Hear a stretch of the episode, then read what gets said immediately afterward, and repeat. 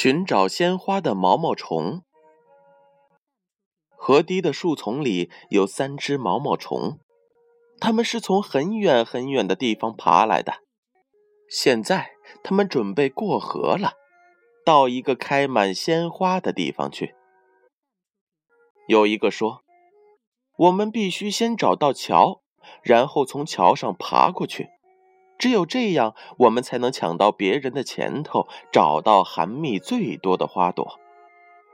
还有一个说，在这荒郊野外的哪儿有桥啊？我们还是造一条船，从水上漂过去。只有这样，我们才能尽快的到达对岸。最后一个说，我们走了那么多的路，已经疲惫不堪了，现在应该静下来休息两天。到时候自然会有办法的。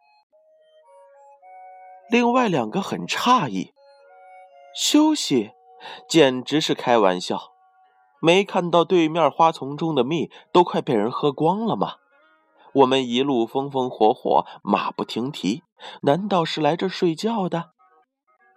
话未说完，一个已经开始爬树了，他准备折一片树叶做成船。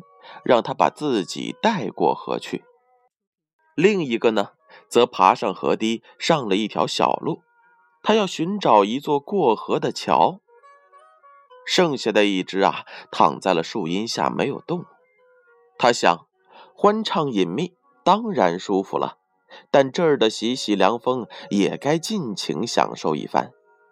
于是，他钻进了一片树林，找到了一片宽大的叶子。躺了下来，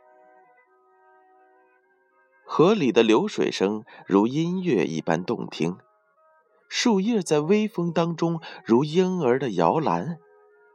他很快就睡着了，不知道多少时辰，也不知道自己在睡梦当中到底做了什么。总之，一觉醒来，他发现自己已经变成了一只美丽的蝴蝶。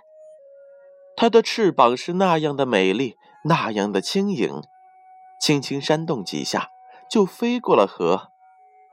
此时这儿的花开得正艳，每一个花苞里都是香甜的蜜汁。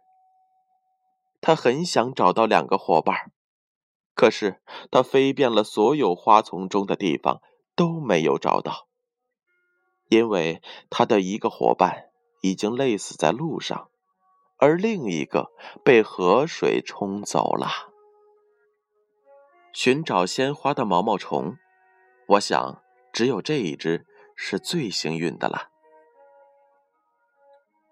宝贝儿，建勋叔叔讲的故事，你们喜欢听吗？那就每晚关注荔枝 FM，建勋叔叔睡前故事吧。让我们明晚见。